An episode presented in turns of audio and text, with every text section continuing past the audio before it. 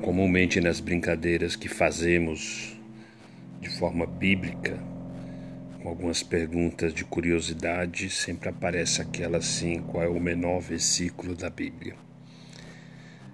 Aí todos respondem que é Jesus chorou. E, e pensando nesse versículo que está lá em João capítulo 11, verso 35, que já há algum tempo atrás Deus me deu uma, uma ministração em cima desse versículo e dentro do contexto dessa história. Né, essa história se dá ou se aplica no momento em que Jesus é avisado que o amigo dele havia morrido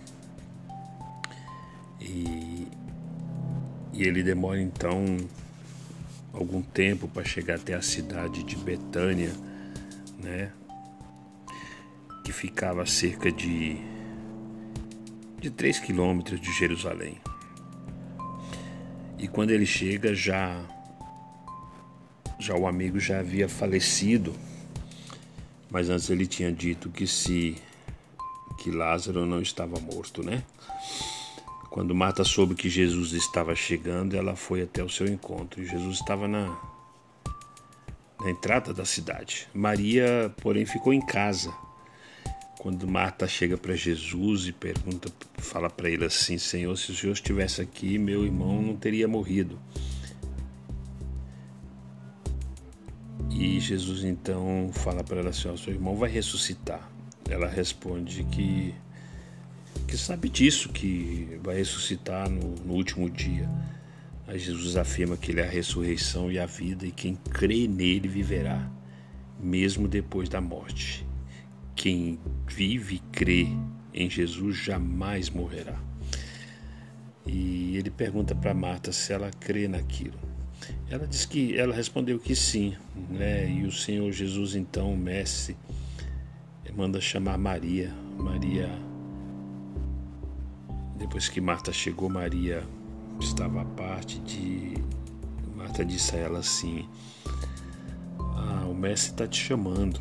Ele está lá na entrada da cidade. Vai ver o que ele quer com você. Maria se levantou de imediato e foi até ele. Jesus tinha ficado ali fora do povoado e ela correu para lá. As pessoas que estavam na casa delas viram Maria correndo e saiu também apressadamente, porque pensava que ela ia até o túmulo de Lázaro chorar, né? Então eles seguiram. E quando ela viu Jesus, ela caiu aos seus pés e começou a adorar. Presta bem atenção, querido. Ela caiu aos pés de Jesus e começou a adorar. A situação dela não era fácil. Ela tinha perdido o irmão, era um dia de luto. Já fazia quatro dias que, três ou quatro dias que ele já tinha é, sido enterrada, havia aquela cultura que se tivesse que ressuscitar, ressuscitaria no terceiro dia. É, houve toda uma situação, talvez Lázaro fosse o provedor da casa. A Bíblia não nos fala se havia outra situação de sustento naquela casa, outras pessoas, mas com certeza moravam aqueles três irmãos. E aquela mulher, então, aos pés de Jesus, começou a chorar e adorar o Rei dos Reis, o Senhor do Senhor. Diz a Bíblia assim que Jesus no seu íntimo ele se moveu, o espírito dele se moveu, né? E no verso então 35 ele diz assim que Jesus chorou. Chorou com certeza pela morte de Lázaro, perdeu um amigo, chorou pelas irmãs que estavam enlutadas, por toda aquela gente que estavam ali. Eles eram uma família muito bem querida. Mas no dia em que eu li esse Jesus chorou, o Espírito Santo me levou a pensar da seguinte forma.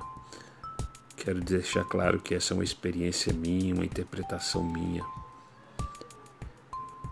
Que quando aquela mulher se prostou diante dos pés do Senhor Jesus e o adorou, independente da sua dificuldade, do seu luto, da perda que houve. Esse fato dela se prostrar e adorar fez com que mexesse com o íntimo do nosso Mestre. Foi isso que o Espírito Santo me falou naquele dia que eu li esse texto. Ali houve uma adoração em espírito e em verdade. Ali houve um mover do Espírito Santo no coração daquela mulher que o mais importante para ela é estar diante e aos pés daquele que é a ressurreição e a vida. Querido, eu penso assim: estar aos pés de Jesus, estar aos pés daquele que é ressurreição e vida, quebrantado, independente das nossas lutas, dos nossos lutos, dos nossos problemas. Adore a Ele, porque se nós o adorarmos, a ressurreição e vida, o milagre acontece. Mesmo depois de passar quatro dias, Jesus falou para Lázaro: Vem para fora. E assim foi feito. Que essa palavra entre no teu coração. Adore nesse momento de dificuldade e você vai ouvir o teu Mestre trazendo a ressurreição e vida sobre a sua vida e a sua casa. Que Deus te abençoe. Eu sou o pastor Gilberto Silva e essa é a sua devocional derramar.